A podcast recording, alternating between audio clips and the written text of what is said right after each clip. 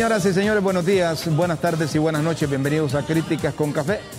Qué bueno que estén con nosotros.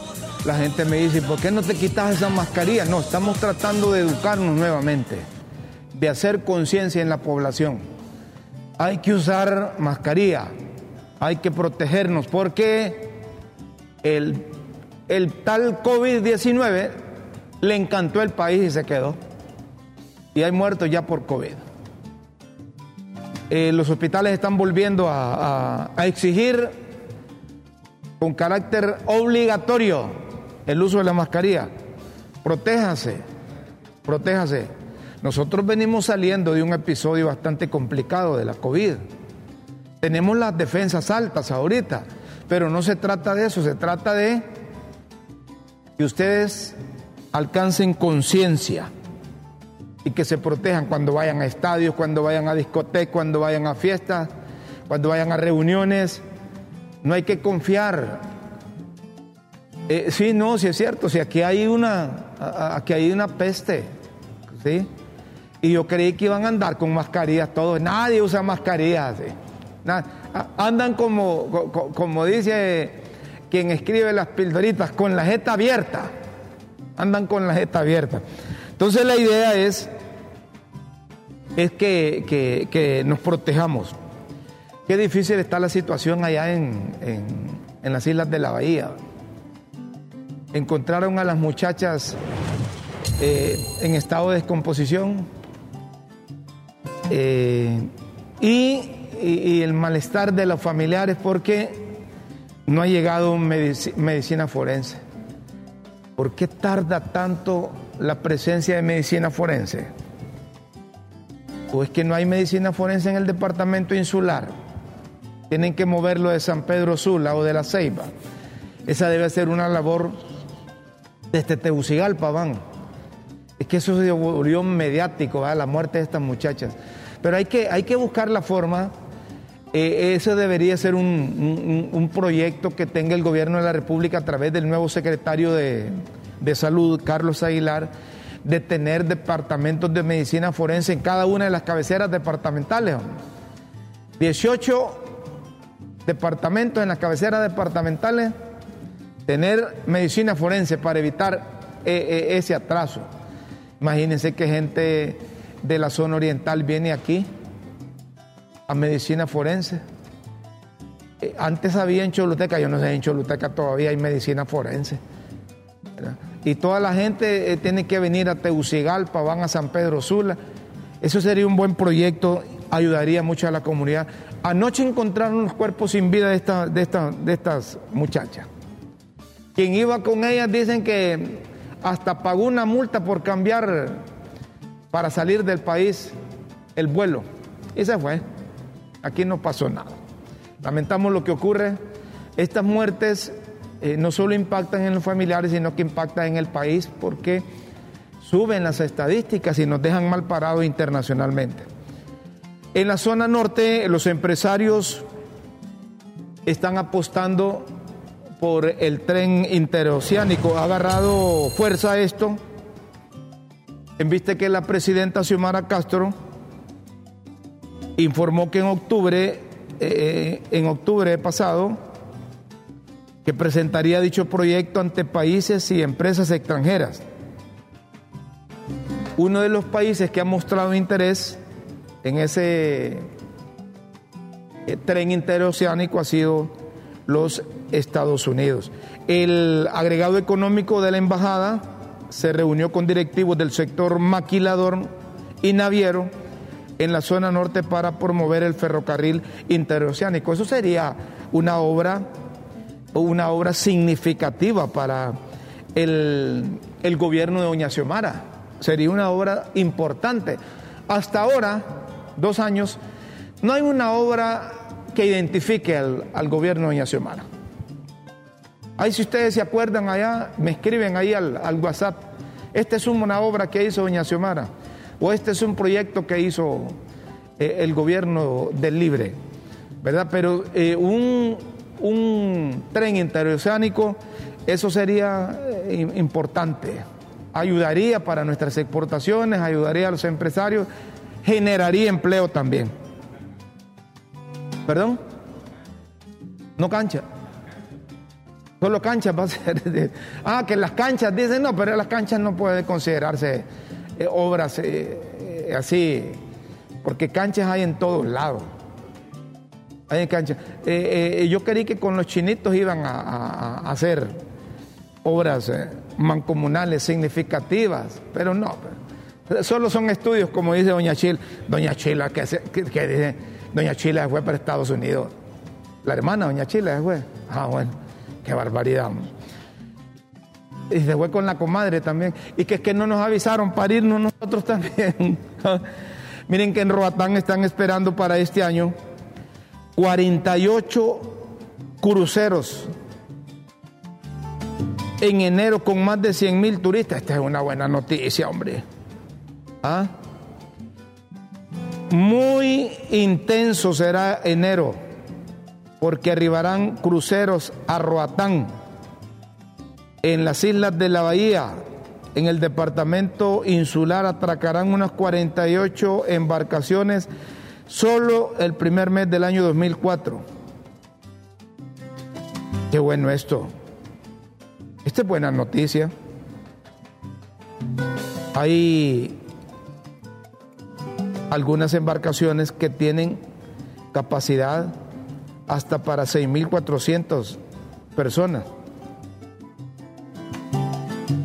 120 mil pasajeros entre todos esos 48 cruceros. Claro que ahí nos van a dejar divisas, hombre. Ahí nos van, nos van a dejar divisas. Yo ya días no voy a Roatán, no sé cómo está, si, si han mejorado el, eh, la actividad turística ahí y si, si han mejorado eh, la atención para la gente que viene en, los cruceros. No, les puedo decir, pero sí va a tener, va a tener actividad. Así, lo reciben con show garífano, garífano. Ajá, eh, eh, les ponen chapas en las rodillas y se empiezan a mover, a sonar que, que ya Guayúfuro, Sabaranda, Crisanto Meléndez ya se fue para las Islas de la Bahía para recibir a toda la gente que viene allá. Guayúfuro, Guayúfuro es bueno para bailar con las chapas en la rodilla, está bien eso. ¿Ah? Están que, está que no le cabe, ¿cómo es que decían las abuelas? Eh, eh, eh, que no le cabe un buey, es que decía. ¿Ah? Me refiero a Rixi Moncada, porque es que en Olancho, en Olancho allá los que tenían, los que tenían opinión distinta ahí los, los enrumbaron. Y si es una candidatura, es una candidatura oficialista. Es bien complicado ser, ser, eh, ser candidato oficial de un partido. Allá en Olancho todos se le cuadraron. Los del movimiento 28 de junio los del FNRP, el Frente Nacional de Resistencia Popular, este, e, este es el, estos son los que apoyan a Rixi. Los de los, de, los, del Frente Nacional de Resistencia Popular son los que apoyan a Rixi, son los de los colectivos, son los que, que, que Mel Zelaya apoya y que Mel Zelaya tuvo compromisos con ellos durante el 2009, ¿verdad? Porque ellos lo apoyaron a, don Manuel Zelaya Rosales cuando era presidente de la República con aquello de, de, Petrocaribe. ¿Se acuerdan ustedes de eso? No, ¿verdad? No se acuerdan. Bueno, pero les tratamos de, de poner en contexto. En aquel entonces, entonces esos grupos les dijeron apoyen a Rixi. Sí, Rixi estaba haciendo buen trabajo en la Secretaría, ¿para qué la sacrificaron? ¿Para qué la sacaron? ¿Ah? Ahí después les voy a contar lo que me han dicho algunos del Libre con relación a la candidatura de Rixi. Ahí después les voy a contar. Pero dicen que la, consolidó a nivel de cúpula del partido.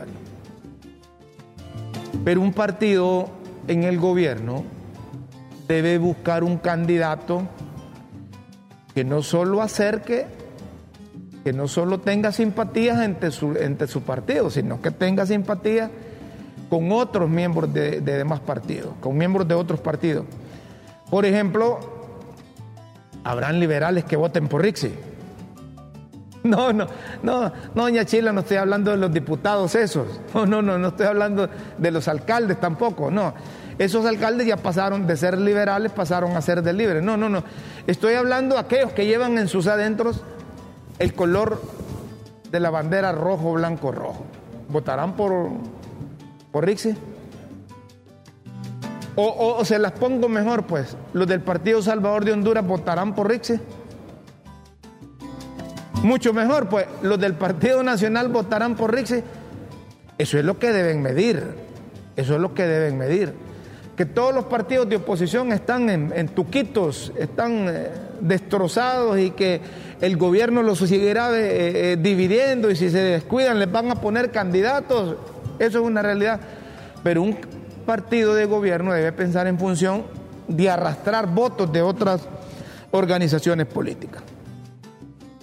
Hay buenas noticias para los becarios, los que estaban en Taiwán o siguen en Taiwán.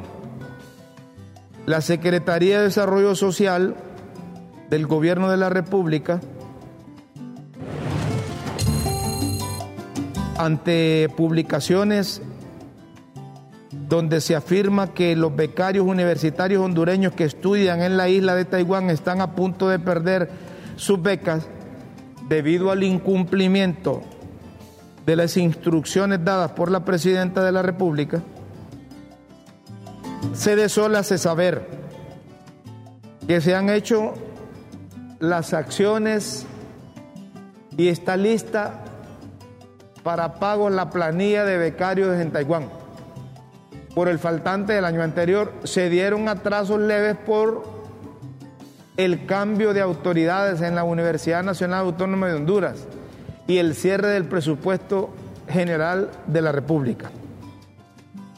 Que los 93 estudiantes que actualmente gozan de patrocinio gubernamental para la conclusión de sus estudios son y seguirán siendo parte del programa de becas solidarias universitarias como parte del compromiso de la presidenta Xiomara Castro de financiarles hasta graduarse en las diversas universidades que cursan sus programas académicos.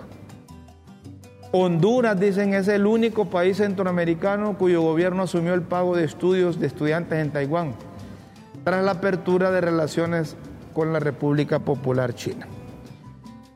Está bien que les cumplan, hombre está bien que les cumplan, porque para un padre de familia que no tiene suficientes ingresos y que con su capacidad, con su índice académico, el muchacho haya logrado una beca para irse a Taiwán y que le corten ese ingreso, eh, prácticamente viene para atrás. Yo conozco familiares de hondureños que no tienen posibilidades de, de, que continúen estudiando, no tienen posibilidad. Ellos pasan a, coyol comido, coyol quebrado, coyol comido. O como dicen, lavando ajeno y entregando mojado. No tienen para seguirlos manteniendo. Si el gobierno le falla, se vienen. Y se pierde una posibilidad, una posibilidad porque hay muchachos que están becados que son muy inteligentes, muy inteligentes, que son muy aplicados, que no dejan mal parado a Honduras internacionalmente. A esos hay que apoyar. Claro, hay otros que valiéndose del acercamiento que tienen con las autoridades, entonces eh, consiguen que a sus hijos les den, les den beca.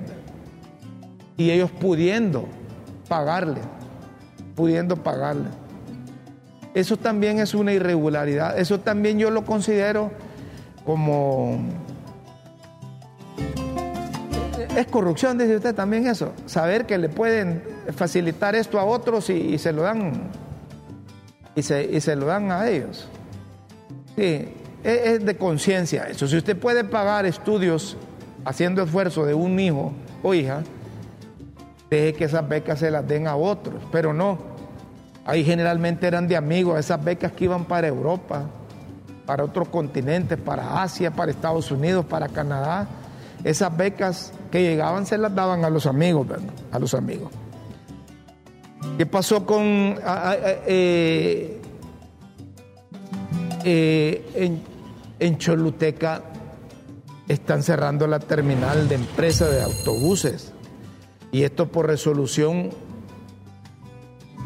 eh, judicial.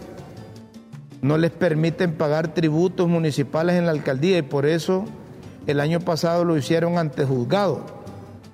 Transportistas y mercaderes advierten paro de unidades contra, en contra de su reubicación a la estación privada Balcanes. Miren ustedes, la gente no le gusta el cambio la gente no le gusta el cambio. La otra vez estuve en esa en esa terminal. Me habían contado mucho de esa terminal y, a mí no me gusta que me cuenten, sino que me fui a asegurar y fui a verla. Si esa es una terminal de primera, hombre. Es una terminal de primera. La gente vive aglomerada ahí en los mercados. Trabaja apiñada Ahí no se puede circular en ese mercado nuevo, alrededor del mercado nuevo. No les contaba la otra vez que yo fui a visitar a una amiga que tiene una farmacia. No pude, no pude llegar. Porque la venta es, como como abuela, peor que como abuela. Entonces les habilitan una terminal allá cerca del estadio Emilio William. Es una terminal de primera Solo por eh, eh, la distancia se embrecan todos que no van. Y, los del sur son los típicos hondureños. Cuando vamos a otro lado, caminamos, caminamos, caminamos para llegar a una estación de bus. Caminamos, caminamos para llegar a, a un metro y no decimos nada y, respetamos las estaciones, respetamos las terminales. ¿A dónde vamos a agarrar el bus? Vamos a la terminal tal, nos vamos hasta allá, pagamos taxi para irnos allá, pero ahí, por la maldita política, no se ponen de acuerdo unos y otros. Y es una obra importante, si la otra vez aquí les transmitimos imágenes de lo que de lo que estaba pasando allá en, Choluteca. Cuando vamos a otro lado cumplimos la ley y nos gusta estar eh, eh, en buenas terminales, en buenas estaciones, pero no. Hay que acostumbrarse, hombre. Terminal de buses, terminal de buses. Y ahí pueden habilitar negocios. Pueden habilitar los negocios. Que sea privado, sea público.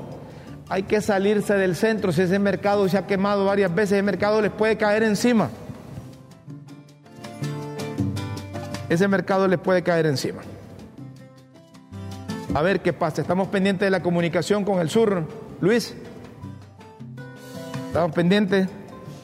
Ya vamos a tener eh, comunicación eh, la embajadora de los Estados Unidos a propósito de, del sur anduvo allá, ¿verdad? Anduvo allá, ya vamos a hablar un poco de lo que están sufriendo los productores de camarón. Camarón. Antes les informo que, que Carlos Aguilar, el doctor Carlos Aguilar, ya asumió, ya asumió ahí en el Instituto Hondureño de Seguridad Social. Carlos es un buen elemento, hombre. A Carlos lo conozco ya día, Carlos Aguilar, hijo de Augusto, Augusto Aguilar. Pues Carlos Aguilar, Carlos Aguilar en medio de reuniones con mariachis y todo, esos de libre le entienden, ¿verdad? Cuando están de acuerdo con un funcionario le hacen holgorio. ¿verdad? Pues Carlitos asumió ahí, este Carlitos lo quieren tanto en libre que es que, que en menos de dos años ha estado en cuatro puestos. Lo mandaron a Costa Rica, después lo mandaron a Ginebra, después lo pusieron ahí director del Consejo, o no sé qué cargo le dieron Consejo de Defensa y Seguridad, ¿verdad? Y ahora lo, lo, ponen como director del seguro. Ah, como dice doña Chila, también, también médico de cabecera de la presidenta de la República, es la que le, es el que le da las, las las incapacidades, le da las incapacidades a la mandataria. Este Carlitos está bien parado. Tiene una cualidad, Carlitos. Es honrado, es honesto. Carlos, estoy hablando de Carlos Aguilar. Carlos Aguilar. Neumólogo. Eh, ahí trabajaba en el hospital, en el hospital San Felipe estaba, o en el hospital del Tórax. Ahí, Carlos Aguilar. Eh, ese es un problema, es una papa caliente la del, la del seguro social. Es una papa caliente. A propósito de asumir, el rector Odir Fernández también ya terminó con ese interinato que había ahí. ¿Acuerdan ustedes que Francisco Herrera estuvo de, rector ahí eh, eh, interino, pero estuvo, ¿cuánto? Dos, tres, cuatro, cinco años. Pues ya Odir asumió, ya está de, de rector, además asumieron vicerrector de Orientación y Asuntos Estudiantiles Mario Aristides Contreras, también Juan Joseph Malta Luna, director de la Universidad del Valle de Sula, el segundo centro más importante. Asimismo, el director de UNA, Aguán, Salustio Oscoa Velázquez, el director del Centro Universitario Regional del Litoral Atlántico, Gustavo Álvarez Velázquez, y el director del Centro Universitario Regional del Centro CUR, Milton Reyes. Y otros decanos ahí. Ese chiquirringo se salió con la suya. ¿Ah? Se salió con la suya. Y ya tenés listo a, al camaronero, Luis. Están, están chequeando ahí mientras ponemos, si querés, a, la a la a la embajadora, hombre. La embajadora de los Estados Unidos, Laura Dogo, estuvo en la zona sur del país. Y en una publicación nos llamó la atención porque dice, ¿a quién no le gustan los camarones? Dice, la embajadora.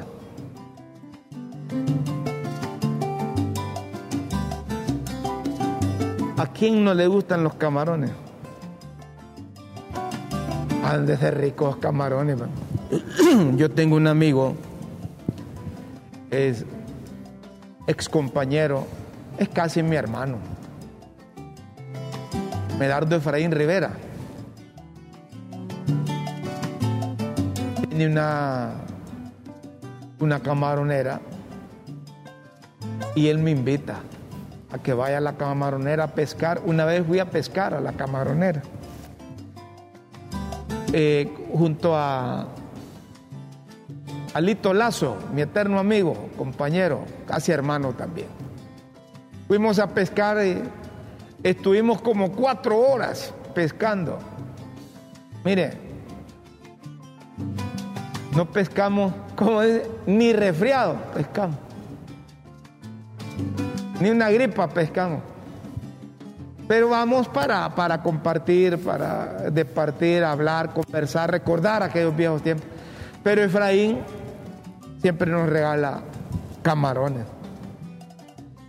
No, no me gustan mucho los camarones, no me gustan mucho los camarones, pero sí.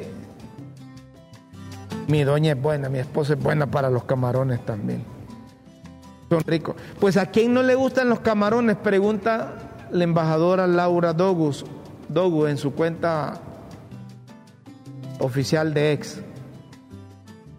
La industria camaronera, ahí está en el punto 5 del guion, Luis, tiene una historia noble en Honduras empleando a miles en la hermosa zona sur del país. Inspirador escuchar los planes para transicionar a la producción de valor agregado y modernizar este generador de empleo clave.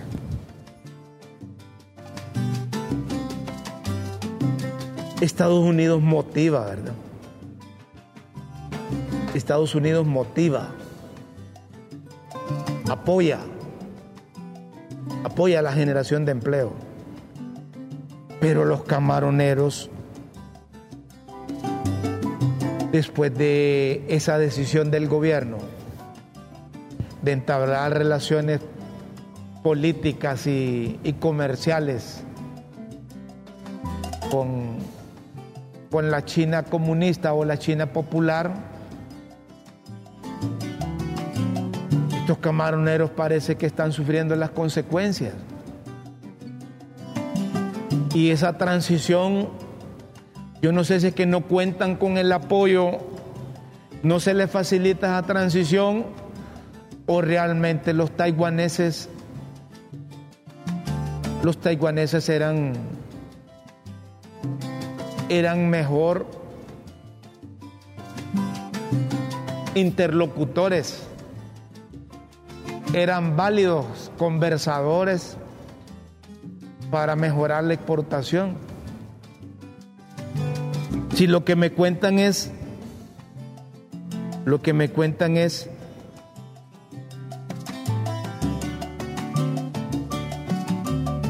que, que los taiwaneses no solo aceptaban la exportación de, camarón, sino que, sino que algunos empresarios taiwaneses adelantaban a los exportadores nacionales porcentajes para que mejoraran la producción y les garantizaban la exportación. Pero ¿quién mejor que Javier eh, Amador, que es director ejecutivo de la Asociación Nacional de Acuicultores, nos explique a estas alturas, hoy 10 de enero de 2024, cuál es la situación de los camaroneros, cuál es la dificultad que tiene. este programa lo ven quienes toman las grandes decisiones. Y si no lo ven, les pasan el monitoreo. Para efecto de, desde Críticas con Café, ayudar a los, a los exportadores de camarón. Porque si la exportación funciona, la creación de empleo va a funcionar. El ingreso de la ciudadanía va a mejorar y si hay ingreso de la ciudadanía en la zona sur del país, habrá circulación de dinero y todos nos vamos a beneficiar. Pero aquí está Javier Amador, gracias por aceptar esta comunicación. Eh, ¿Qué es lo que realmente está pasando con los camaricultores? ¿Dónde está el talón de Aquiles? ¿Cómo el gobierno, si es que no lo ha hecho, puede ayudar a mejorar esas exportaciones y que, que no, haya, no hayan desempleos en el sur. Gracias por estar en Críticas con Café, Javier. Bienvenido. Buenos días, feliz año nuevo, querido hermano. Eh, espero te mejores de ese COVID. Veo que andas bien protegido con tu mascarilla. Correcto. Y eso creo que es bueno que todo explique porque el tema es gravísimo. Bien, eh, nuestro problema básicamente es básicamente el tema de mercado, eh, tema de precios, tema de falta de competitividad por altos costos de producción, eh, porque también hay países que producen a mucho más bajos costos con muchos más apoyos gubernamentales. por su ubicación geográfica, pues tienen lógicamente producción de petróleo, sus costos de, de producción son mucho más bajos que los nuestros y para grabar el caso, pues el problema de la, de la denuncia del Tratado de Libre Comercio con Taiwán, pues dejó, nos dejó con un sobrecosto ahora del 20% de arancel y una pérdida también del, precio de ventas porque eh, ya teníamos básicamente, previo a la ruptura de ese Tratado de Libre Comercio, teníamos ya una, una amenaza cierta de baja de precios por el tema de competencia de competencia eh, de otros países que tenían camarones más baratos. Correcto. No es la misma calidad que las nuestras, pero sí mucho más baratos que lo que nosotros eh, podíamos ofertar. Actualmente, pues básicamente Taiwán sigue siendo un destino, eh, repito, con un sobrecosto del 20% y un costo y un precio de venta que ha disminuido más o menos entre 2 y 3 dólares el kilo. Esto evidentemente se puede ver, se puede ver fácilmente eh, en la publicación que nosotros eh, vamos a hacer, eh, bueno, van a ver en la página web básicamente lo que está pasando, que tuvimos una disminución de 30 millones de dólares de, de divisas generadas entre 2022 y 2023 con Taiwán. Disminuimos 30 millones de dólares. En el 2022 exportamos 105.7 millones de dólares y en el 2023 75 millones de dólares. También una disminución en el volumen, de, en el volumen exportado a Taiwán de 4.7 millones de libras. ¿Producto de qué? ya lo explicamos y lo hemos planteado al, al, gobierno de que esa cuestión nos iba a dejar, esa ruptura de la, del, la, la, denuncia del TLC nos iba a dejar con problemas graves en nuestra industria, lo que ya está pasando, y, este, y repercute negativamente, lógicamente, en que las empresas no pueden seguir produciendo por el alto, alto, altos costos de producción por un lado y el tema de precios que ya no tenemos básicamente, tienen pocas posibilidades de poder estar en el mercado, porque justamente por las circunstancias adversas que tenemos en este momento. Eso provoca, Rómulo, por supuesto, eh, eh, eh, participantes en este, en este, en este, en este foro, en esta, en este programa prestigioso de que tenés Rómulo en, en, en las redes, provoca que haya una disminución de empleos, porque lógicamente una finca eh, eh, se genera, ocupa mano de obra.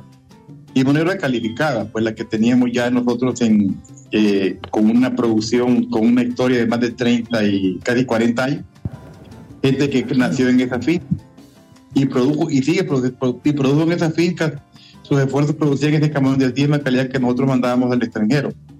Esas fincas han decidido suspender operaciones y evidentemente eh, han cesanteado más o menos eh, entre 10.000 eh, empleos entre directos e indirectos. cálculos aproximados, pues lógicamente no somos exactos en la, en la, cantidad, de empleos, pero lo podemos ver justamente en el, en el impacto en las comunidades de influencia donde esas fincas operaban. Claro.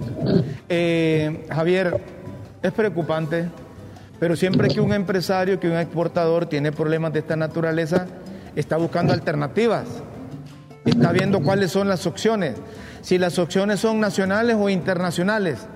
¿Qué avisoran? ¿Qué proyectan ustedes? Ok, en, nacional, Rómulo, es poco lo que se puede hacer porque el pequeño y mediano productor vende su camarón en el mercado interno y básicamente el mercado interno te puede absorber un máximo de 7 millones de libras en el año. 7 millones de libras. Y nuestro volumen, nuestro volumen de producción 200, son de 130 millones de libras.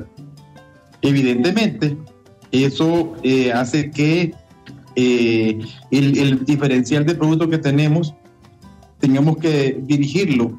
En este momento seguimos, vendiendo a Taiwán, vale, vale la aclaración, con el 20% de aranceles que tenemos que estar pagando nosotros y con una disminución de precios.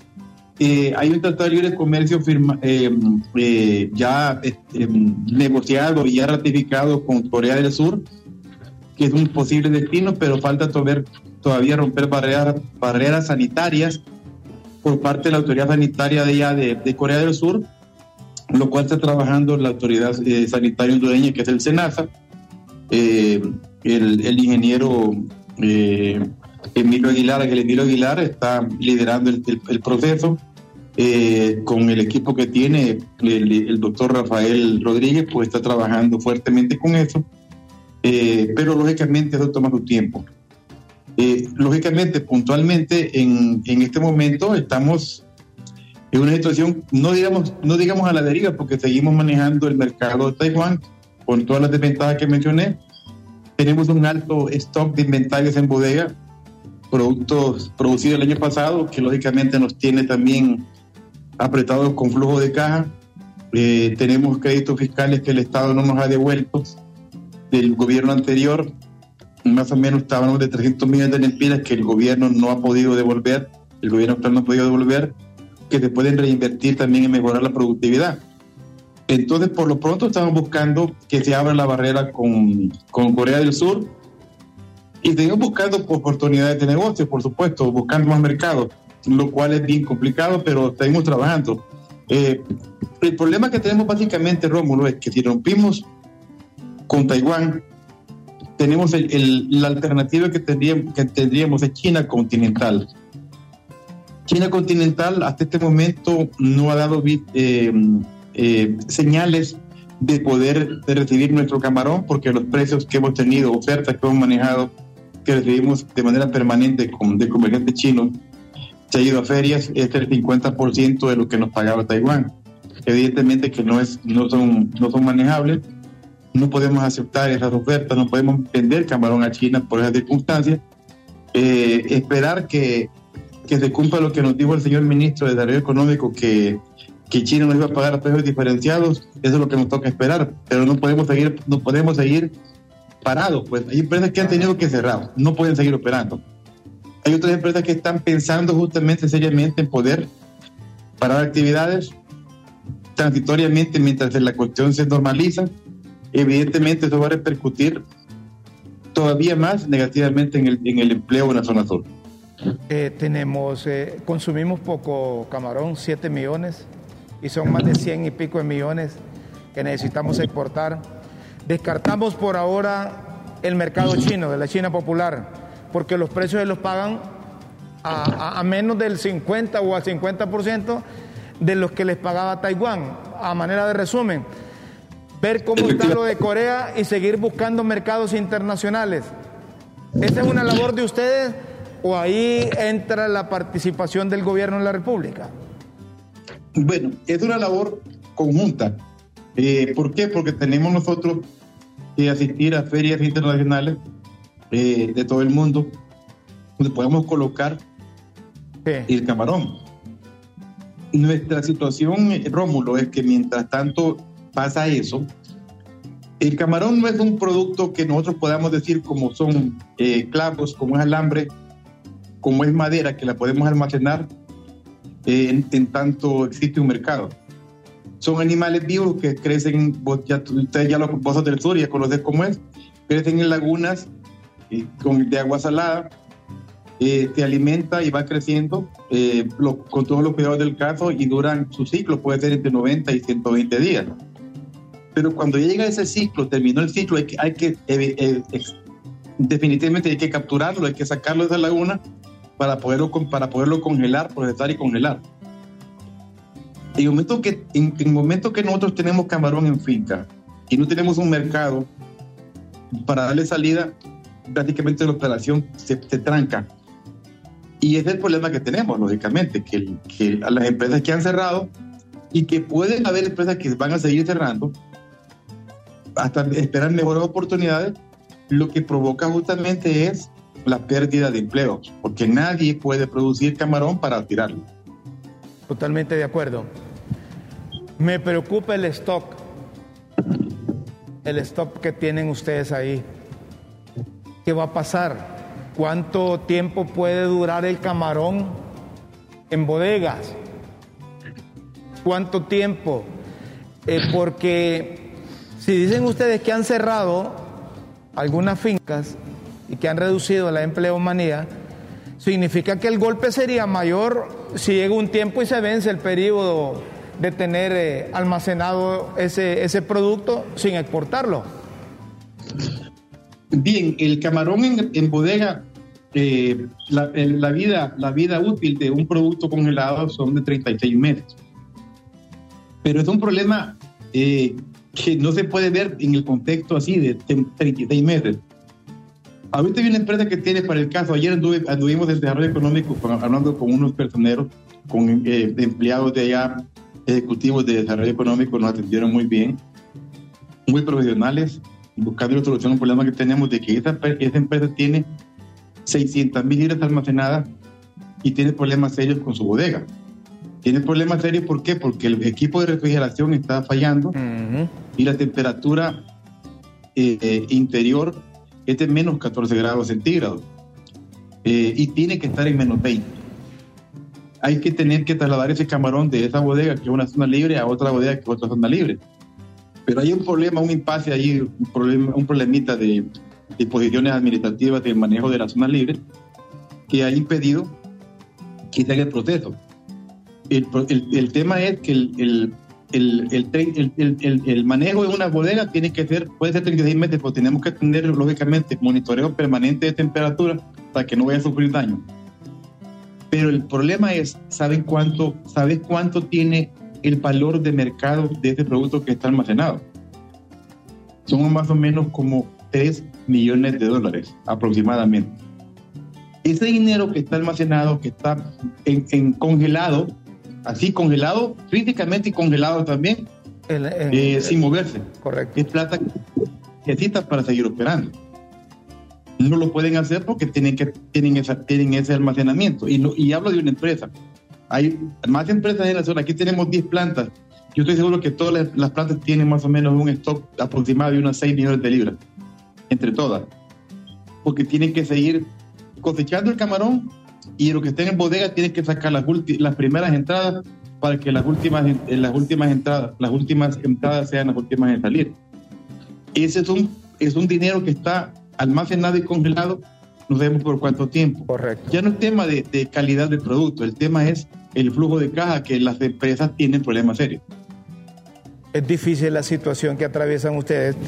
Y cuando la embajadora dice, ¿a quién no le gusta el camarón? Y habla del valor agregado y modernizar y generar este generador de empleo clave, ¿de qué valor agregado más podemos hablar ahí en, la zona sur del país para no compensar en un 100% la reducción de la exportación, pero sí buscar una forma cómo eh, resarcirse el daño que tienen los camaricultores. El valor agregado es un interesante eh, término. Eh, hay camarón, para el caso del camarón que se cosecha en la finca, viene entero. Hay mercado para el camarón entero con todo y cabeza. Correcto. Pero cuando ya no puedes venderlo entero, hay que descabezarlo y queda la cola con cáscara. Hay personas que pueden, convertir el valor agregado puede ser una cosa, puedes cocinarlo, puedes, pelar el camarón, la cola del camarón y pelarlo de diferentes formas. Puedes, e, ese camarón pelado, puedes, puedes eh, hacer un cocinado en, diferentes presentaciones para que pueda ser listo para comer. la persona moderna de las grandes ciudades únicamente coge, su, coge el, en la bandejita, la pone al micro, le da un minuto de calentamiento y se lo come, se acabó el problema. O como una ensalada. Ese valor agregado significa también que tenés que buscar evidentemente los nichos de mercado. Pero para hacer esos nichos de mercado tenés que tener certificaciones, todas las empresas, desde toda la línea de producción. Hablamos desde la finca, en la planta y lógicamente y los laboratorios. Entonces, esas cadenas hay, hay que certificarlas a todas para que todas puedan tener el valor agregado y que pueda llegar listos, listos al consumidor. Significa lógicamente que es un nicho de mercado que son bien limitados, sí se pueden encontrar. Y hay empresas que se dedican a, vender exclusivamente valor agregado, eh, que venden en Europa y en Estados Unidos. Porque vender camarón, solo cola, camarón cola con cáscara en Estados Unidos, en el mercado commodity, eh, es, es, un camarón que se vende a precios de gallo muerto. O sea, básicamente no hay forma de que un productor pueda sobrevivir con esos, con esos precios. Justamente por eso es que En el caso de Estados Unidos, agradezco muchísimo la, el interés de, de nuestra de, embajadora de Estados Unidos en Honduras eh, de poder, eh, más bien en la manifestación que dice a quién no le gusta el camarón. Y el camarón hondureño, evidentemente yo te lo garantizo, señora embajadora, que ese camarón es el mejor camarón del mundo, el mejor camarón producido en, el mundo entero. Eh, ella lógicamente es un valor agregado, ese es un valor agregado. Cuando la embajadora dice quién no le gusta el camarón hondureño y que es producido con, por gente noble en el sur, por gente que tiene, tiene varias décadas de estar trabajando y que ya lo manejan bien. Eh, vamos a explotar, buscar, eh, hay empresas que están dedicadas justamente al agregado. La empresa que se reunió con, con la señora embajadora es una planta procesadora de acá de la zona que, que, que empezó, tiene, ponerle menos de 10 años de, de existencia, pero tienen una, una, una, fuerte presencia en el valor agregado.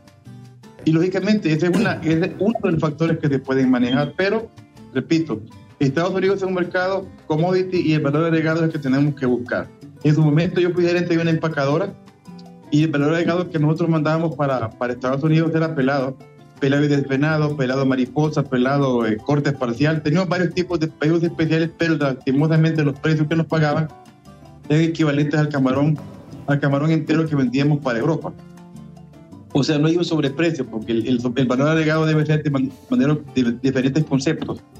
Y lógicamente Service and Trading tiene, es manejado por, por gente que son, tienen amplia experiencia en el manejo de plantas de proceso, de procesos de camarón, conocen, son muy entendidos en la materia y yo sé que ellos están buscando, tienen eh, una generación fuerte de mano de obra y lógicamente todas las empresas van a buscar hacerlo. Muy bien. Una última pregunta. Te agradecemos que hayas estado aquí en Crítica con Café. ¿Hasta qué punto es cierto que los exportadores o los importadores de Taiwán adelantaban pago a los eh, exportadores hondureños? Y otra pregunta, la clave. Si te tocara decidir, si vos fueses la presidenta de la República, suponiendo que fueras quien toma las últimas decisiones, ¿qué harías para favorecer a los camaroneros? Bueno, eh, la primera pregunta, no repetímela, por favor. Si es cierto que los importadores taiwaneses les adelantaban. Efectivamente, Rómulo, mira, yo tuve una experiencia con, unos, con una empresa taiwanesa, recién salido de la, de, la empresa en la que yo trabajaba antes, Iglesia Litoral, tenían, tenía, yo tengo, conozco muchísimos eh, importadores de, de, todo el mundo, me contactaron para que yo les hiciera el, eh, les mandara camarón entero a Taiwán eh, en ese tiempo mi hijo, Efraín Amador, estaba en vida. Dios lo tenga en su gloria. Eh, a, él yo lo comisioné para que, para que hiciera el manejo de mandarle ese camarón a, a Taiwán, de que buscáramos a comprar ese camarón, que lo hiciera él, porque yo por mi posición no podía hacerlo. Eh, me adelantaron 250 mil dólares, únicamente con la confianza que tenían en la persona, en Javier Amador. Correcto. Eso lo hacen con, con otros, ahora lo han, ellos lo siguieron haciendo con varias, eh, con varias empresas aquí de Honduras. Hubieron algunas empresas, una empresa me acuerdo que quedó mal con ellos, que los, que los engañó, pero la mayor parte de las empresas tuvieron eh, gente honorable, le adelantaban plata y para, le adelantaban un 40% del valor de, de, los embarques y ellos seguían enviando camarón. O sea, sí existía ese, ese, ese, nivel de confianza y sí existe ese nivel de confianza.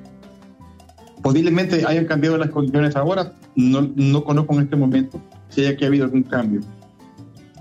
Si yo fuera presidente de la República, sin mencionar género, porque me dice si fueras presidente. Correcto, correcto, sí, pensando en función de. Entiendo, entiendo.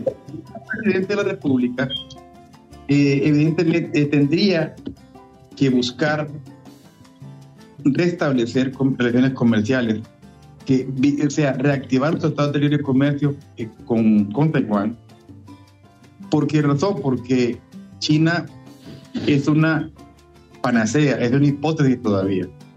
Yo no sé que no podría retroceder porque ya tomó una decisión, pero sí tendría en este momento, al, al no tener a Taiwán, tendría que buscar agilizar de manera, pero radical, de forma estricta, a, a tener una relación directa con, con, República de Corea del Sur para que este tratado de libre comercio lo podamos poner vigente y que podamos ya nosotros empezar con el proyecto comercial.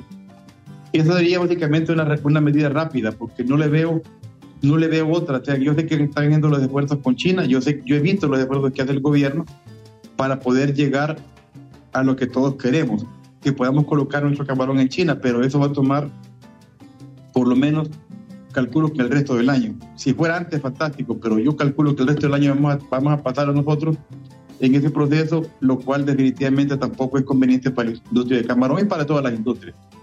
Perfecto, muchas gracias Javier. Javier Amador, director ejecutivo de la Asociación de Acuicultores de Honduras, explicándonos con lujo de detalles la real situación que viven los exportadores de camarón luego que Honduras estableció relaciones políticas y comerciales con China popular o China comunista.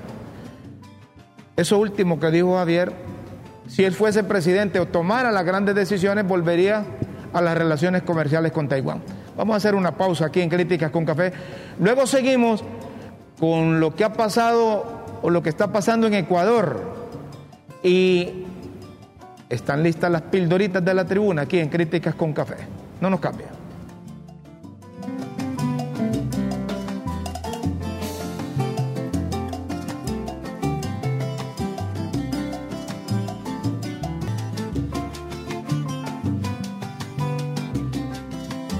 Señoras y señores, están listas las pildoritas de la tribuna en Críticas con Café. Las pildoritas de la tribuna en Críticas con Café.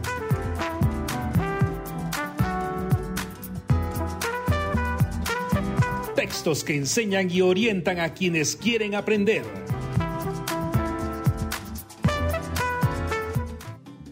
Atención a las pildoritas de la tribuna para el miércoles 10 de enero de 2024. Voceros. Avisan voceros de las liebres que para hoy la comisión permanente está lista para elegir a los interinos en las instituciones donde vacan los que se van y las que han estado motas. Upa. Algo así como que si si quieren parte del pastel, incorpórense y si no, se quedan sin nada. A los demás partidos de oposición, atención, cachurecos, liberales, alinean, alinea o alinea. Advierten que si el desmembrado BOC no se alinea y afirma el acuerdo con las liebres, Luis Redondo, ni corto ni perezoso, va a elegir a los tijuiles, a los de política limpia, a los del Tribunal de Cuentos, a los de acceso a la información pública. Y Luis Redondo en esas instituciones será el todopoderoso, porque la oposición, los diputados los van a dejar, lo van a dejar que haga lo que quiera con esa comisión permanente. La lógica es que si la junta directiva es ilegal, es ilegal la, la comisión permanente, pero como el país está lleno de ilegalidades, ¿verdad? Ninguno. Ah, y que ninguno de los tres que elijan en cada institución va a ser del Partido Nacional o del Partido Liberal. A ver, si usted fuera nacionalista y liberal, ¿qué haría en ese caso? ¿Los deja jugando solos? ¿O, cómo dice? o aunque los cachimbeen entra al partido. Está bien eso. Yo me metería. Cuando jugaba fútbol, aunque sabía que me iban a macanear, yo me metía a jugar. Entonces, si son políticos y son partidos de oposición, no pueden dejar solo al partido de gobierno jugando. Porque ellos van a ser árbitro y jugadores, algo así como que van a hacer el tiro de esquina y van a llegar a meter el gol. Los Boca en Misa decidieron no ir a la convocatoria de Luis Redondo a platicar porque lo llamó como presidente de la comisión permanente, que según ellos es ilegal. Ahí sí hubieran ido, si los hubiera convocado como, como presidente de la junta directiva. Ay, no es ilegal la junta directiva también, pues. Si es ilegal la junta directiva, también es ilegal la comisión permanente. Respaldar. Mientras tres movimientos con sus jefes respectivos se reunieron en Olancho para respaldar la candidatura de Rixi Moncada. Única. Ah, y ahí hablaron de una candidatura única. Así que los que se salgan del redil, como la vez pasada, se van a quedar silbando en la loma. ¿Saben qué va a pasar ahí? Ahí va a pasar que aquellos que no apoyan a Rixi los van a tildar de golpistas, de representantes de los grupos fácticos, de los grupos de poder, que quieren continuar con la impunidad, que no quieren aprobar la ley de, del SAR, que están en contra del pueblo, que están en contra de, los grupos, de, los grupos de las motocicletas, y pereré, pereré, así como hicieron cuando nombraron la junta directiva. ¿verdad? Y que todos querían seguir operando en la impunidad. Así son los del libre y eso va a ocurrir. Aquel que no apoya a Rick se van a decir que es traidor al pueblo, traidor a la patria, traidor al partido. Así les van a decir. Burros. Y como ya las liebres madrugaron, los fans de papi fueron a echarle chinola a los burros para que salgan con los burrotes chaineados. Los que no arrancan son los liberales, esperando tal vez que baje el dedo San Juan. Lo que ocupaba su atención era la jefatura de bancada. Ya vamos a hablar también de la jefatura de bancada. Dice, como dice doña Chela, que ahí hay pelo de bigote también. no se puede, no se puede, que hay pelo de bigote. Bancada.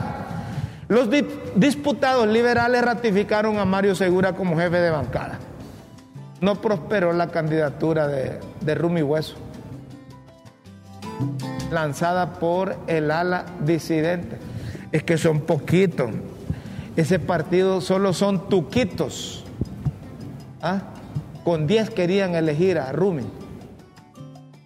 Ahí hay una maquinaria, una maquinaria alrededor de, de Yani y alrededor de Mario Segura y alrededor del Libre, alrededor de Mel. Por eso tiene razón doña, doña Chila al decir, ahí hay pelo de bigote. Hagamos un alto en eso de la bancada. Los diputados liberales ratificaron a Mario Segura como jefe de la bancada. No prosperó la candidatura de Rumi Hueso, lanzada por el ala disidente. Esto que pasó ayer, los políticos le entienden y puede suceder también en elecciones generales. No necesariamente no pueden haber elecciones para seguir en el poder. Pero pueden programar elecciones de compadre hablado o con pelos de bigote regados para solo ratificar al partido de gobierno. ¿Entienden? Eso es lo que van buscando con los del libre. Si, si esa candidatura metieron la mano los del gobierno, así lo van a hacer también en elecciones generales y se están durmiendo los partidos de oposición que no lanzan candidaturas. Eso es sinónimo de respaldar la candidatura del gobierno. Prestenle atención a eso, prestenle atención a eso. Tronaron, durante toda la semana tronaron las redes y los chats promocionando candidaturas. Los cheles tienen una habilidad para deshacerse unos con otros, mientras pocos dicen poco dicen a sus opositores. Es cierto. Hasta miembros del Central Ejecutivo juraban y perjuraban que iban a, correr a, a Mario Segura. Votación. La votación ya Segura tenía las firmas conseguidas de la mayoría de los diputados de la bancada, datos proporcionados por uno que estuvo en la misa, fue 32 a 9. Fue capoteada la que le dieron a este muchacho. Fue capoteada la que le dieron. Tienen que hacer actividades de partido alrededor de esa bancada. Ya aquellos que perdieron ya dejen de andar eh, eh, en la disidencia ahí. ¿Qué los va a llevar a estar peleando internamente? Si el enemigo político de ustedes o el adversario político no es, eh, no son los liberales. Allá afuera tienen suficiente. Esos que perdieron, únanse a la bancada de, de Mario Segura y propónganle esto, lo otro, para que hagan cambios y que se sienta que ese partido vuelve a agarrar fuerza, potencia y que tenga posibilidades. Lo más fácil es pegarse a uno o a otro lado, como hace un grupo de alcaldes que dejaron de ser liberales y son se, incorporaron al libre y andan hablando a nombre del Partido Liberal. ¿Ah? Otro que anda directiva, otro que anda preguntando la afición es sobre la elección de la Junta Directiva y la instalación del Congreso Nacional. Ahí van a quedar vestidos y alborotados. Convocatoria. Pero esa convocatoria no la hace nadie en particular, sino que la misma constitución ya da las fechas en que deben reunirse los diputados. Eso es cierto. Ahí tienen que reunirse antes del 25 para instalar la junta directiva. Los nuevos que van a incorporar a excepción del presidente del Congreso. Segundo, allá en México, la candidata impuesta por AMLO encabeza todas las encuestas. Así que el PRI, segundo tomo, sigue vivito y coleando. Díganme ustedes una encuesta que mande a hacer el partido de gobierno, cómo va a dejar en último lugar su candidato. Argentinos, ¿Y cómo creen que le está yendo a los argentinos con la medida impuesta por mi ley? La inflación sigue desbocada, como les había anunciado que iba a subir antes de bajar. Los argentinos están más fregados que nosotros. Señoras y señores, si ustedes quieren seguir leyendo las pildoritas de la tribuna e interpretar entre líneas su significado, su verdadero significado, solo ingrese a www.latribuna.hn. Los esperamos en una próxima emisión de Las Pildoritas de la Tribuna en Críticas con Café. Todo por Honduras. Y señores, nuestra solidaridad con los colegas periodistas del canal de televisión estatal en Guayaquil, en Ecuador. Allá están viviendo algo que estamos seguros que Latinoamérica no quisiera experimentar. Un grupo de armados interrumpió la transmisión en directo que había en un canal de televisión en Guayaquil. Hicieron disparos, hubo heridos. Se decretó por parte del presidente Daniel Novoa un estado de excepción. Y no solo eso, sino que decretó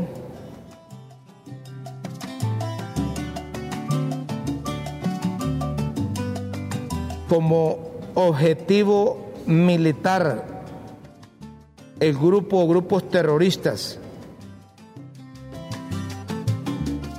Los pandilleros dicen que ingresaron, no sé si son pandilleros o grupos guerrilleros, a ese canal que estaba transmitiendo y con, con granadas, con morteros, con explosivos, amedrentaron, sometieron a los que estaban dirigiendo el programa.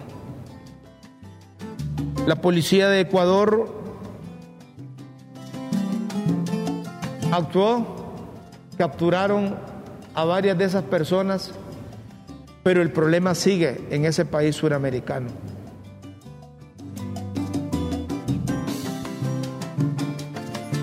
En Guayaquil hay varios muertos.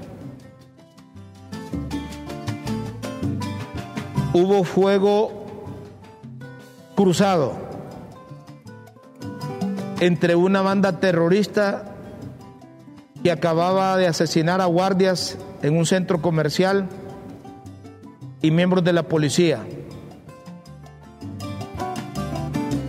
Hubo un proyectil que fue impactar en la humanidad de el artista, el cantante ecuatoriano Diego Gallardo.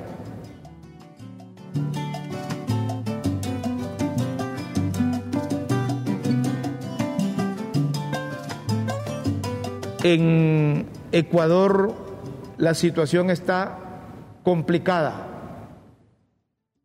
Dicen que la izquierda se aglutina alrededor de esos grupos enmascarillados con pasamontañas, con bombas, con armas de alto poder, interrumpen las transmisiones del canal estatal. Esperemos que no hayan muertos, que no hayan muerto colegas periodistas. Repudiamos esto que atenta contra la libertad de expresión. Lamentamos lo que está pasando en Ecuador y eso va a durar bastante tiempo porque dicen que la izquierda, al igual que lo que está pasando en Argentina, no quieren aceptar las decisiones de los presidentes de derecha que han, que han asumido el poder. Pero este muchacho, Daniel Novoa, ha salido con el machete desenvainado y cuenta con el respaldo de la población y con el respaldo de, las Fuerzas Armadas. Y ha dicho que no permitirán que grupos terroristas quebranten la paz en ese país.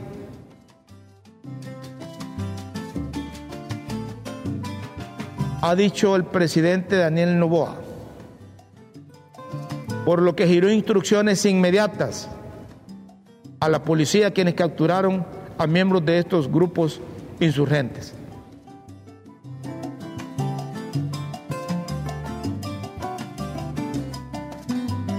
Es difícil lo que está pasando en ese país suramericano. Les hablaba de, de este artista, Diego Gallardo, un joven que comenzó su carrera musical allá por el año 2018 y que lanzó una canción que los ecuatorianos eh, les encanta, que se llama Mujer Pitajaya. Eh, y está en las redes y muy querido. Muy querido. Vamos a escuchar un fragmento de esta canción. Corriente que hacen al río crecer Así es mi alma, no se puede contener. Mujer pitahaya, te mira y te desmayas, como una bomba que estalla. Ay, domina mis murallas. Mujer pitahaya, te mira y te desmayas, como una bomba que estalla. Ay, domina mis murallas.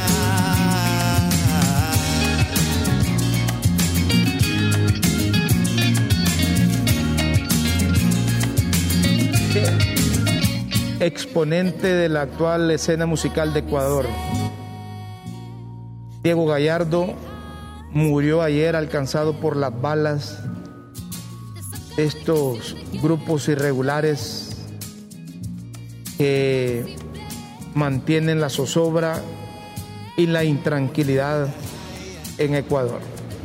Con el fragmento de esta canción rendimos homenaje a un artista suramericano y con él también trasladamos la solidaridad para con los familiares de las víctimas mortales, de las víctimas mortales. Ojalá no haya muertos en Ecuador. La gente tiene que acostumbrarse a convivir, la gente tiene que aprender a aceptar además las decisiones dentro del marco democrático. Si hubo elecciones en Ecuador, es para que las nuevas autoridades traten de poner orden.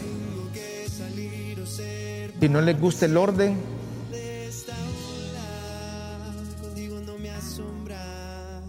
sucede eso, lo que está pasando en Ecuador.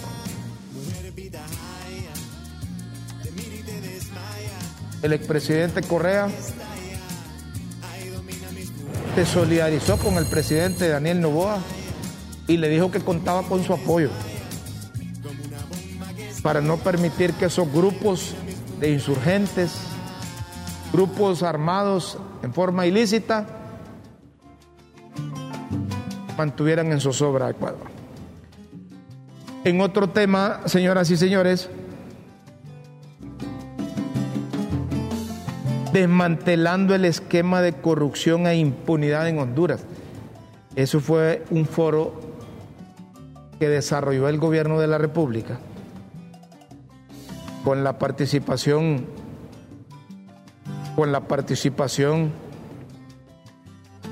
del ex juez español Baltasar Garzón.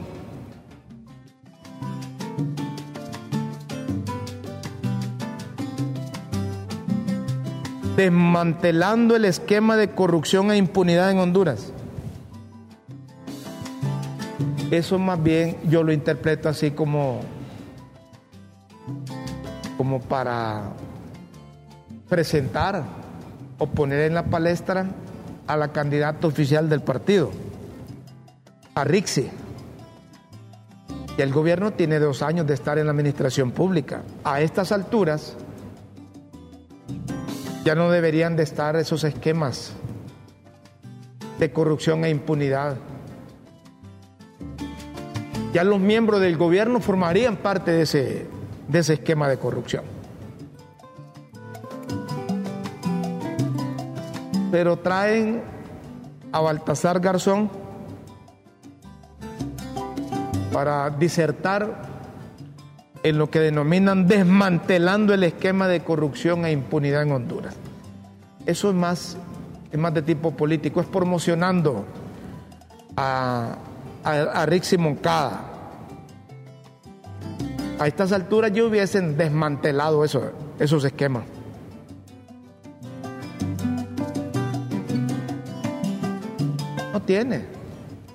No tiene que hacer ahí nada, Rixi. ¿Ah? Baltasar Garzón, acuérdense que es miembro activo del Partido Socialista Obrero Español, ¿va?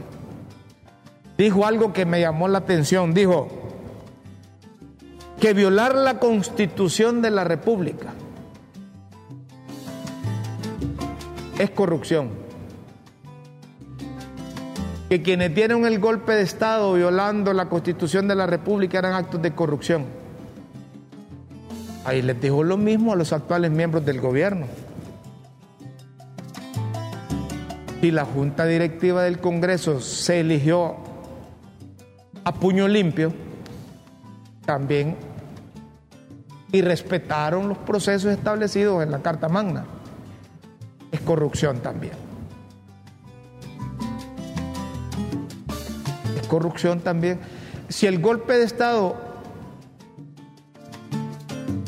violaron la Constitución en el golpe de Estado, y eso es sinónimo de actos de corrupción, violaron la Constitución también en esta administración al poner una junta directiva del Congreso ilegal también es acto de corrupción. Ahí les dijo que no siguieron los procedimientos. Cuando se viola una ley, se viola la constitución la ley primaria de Honduras, también es un acto de corrupción. Entonces, en todos esos procesos que han hecho ahí en el Congreso, se ha violado la, la constitución. Quienes están fregados son los cubanos. Los cubanos se van de mal en peor. Van de mal en peor. Oigan ustedes, a partir de febrero,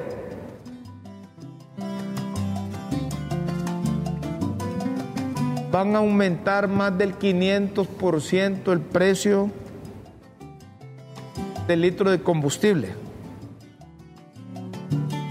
Anunciaron en las últimas horas que el costo del litro de gasolina normal aumentará de 25 pesos cubanos, que son equivalentes a 20 centavos de dólares estadounidenses, a 132 pesos. Mientras que el peso de la gasolina o el precio de la gasolina premium saltará de 30 pesos en la actualidad a 156. Y esto lo confirmó el ministro de Finanzas y Precios de la isla.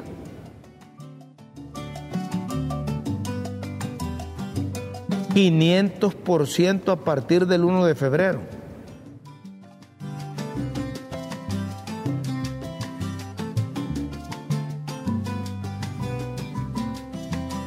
Qué barbaridad. Además dijeron que los turistas extranjeros comenzarán a pagar el combustible con dólares. Y que esa alza tiene como objetivo comprar combustible, podernos aprovisionar para seguir comprando y lograr un suministro estable dijo el ministro de Energía y Minas. También anunció el incremento en la tarifa de electricidad del 25% para el sector mayor consumidor a partir del 1 de marzo. La tarifa hoy es totalmente subsidiada y seguirá siendo subsidiada aún con este crecimiento del 25%. El objetivo es buscar el ahorro, dicen los funcionarios.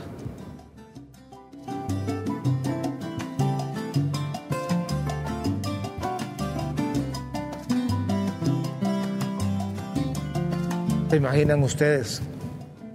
Pero hay que buscar un culpable, hombre. Echémosle la culpa, echémosle la culpa al, al bloqueo económico de los Estados Unidos. Aquí es fácil. Han estado viviendo en un mundo irreal ahí en Cuba. Lo mismo en Venezuela, lo mismo en Nicaragua.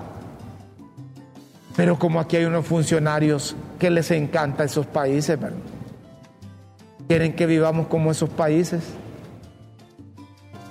Están hablando más de 500% de aumento al precio de los carburantes en Cuba y aquí le aumentan un, un lempira, dos lempiras. Si le aumentaran cinco lempiras aquí de un solo, esto sería un desorden.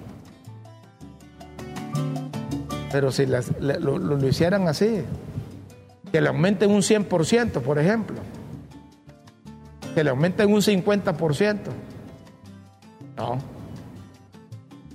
Tenemos que volver a esa economía real los gobiernos se caracterizan por ser mentirosos en las finanzas en la economía, porque subsidian.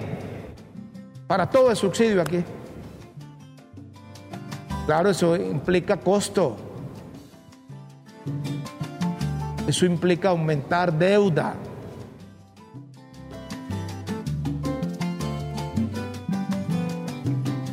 Las políticas paternalistas de los gobiernos en países como el nuestro no dan resultado.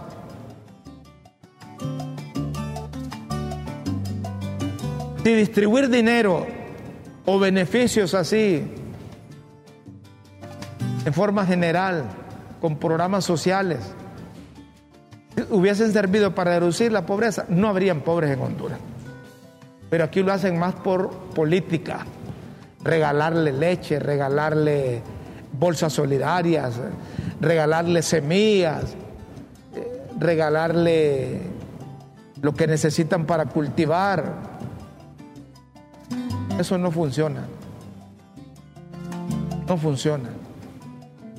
Seguimos con gente pobre, en extrema pobreza, gente que no tiene para comer y muchos hondureños desnutridos. Señoras y señores, aquí nos están diciendo que el tiempo de críticas con café, me dicen, cuidado con los colectivos de libre que querrán hacer lo mismo que están haciendo en, en Ecuador.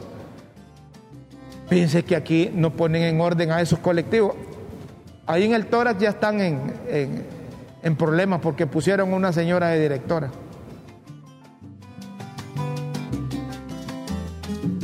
O van a gobernar los colectivos o van a gobernar los profesionales del libre. Y dentro de esos profesionales del libre, aquellos que solo hablan para la izquierda. Aquellos que solo ven China, Rusia, Venezuela, Nicaragua y Cuba. Pregunto. vamos, señoras y señores, los invitamos para mañana, a la misma hora, aquí en el canal de la tribuna LTV y transmisión de Facebook Live. Con Dios siempre en vuestras mentes y en nuestros corazones. Disfruten la mañana, disfruten el mediodía, la tarde, la noche. Adiós.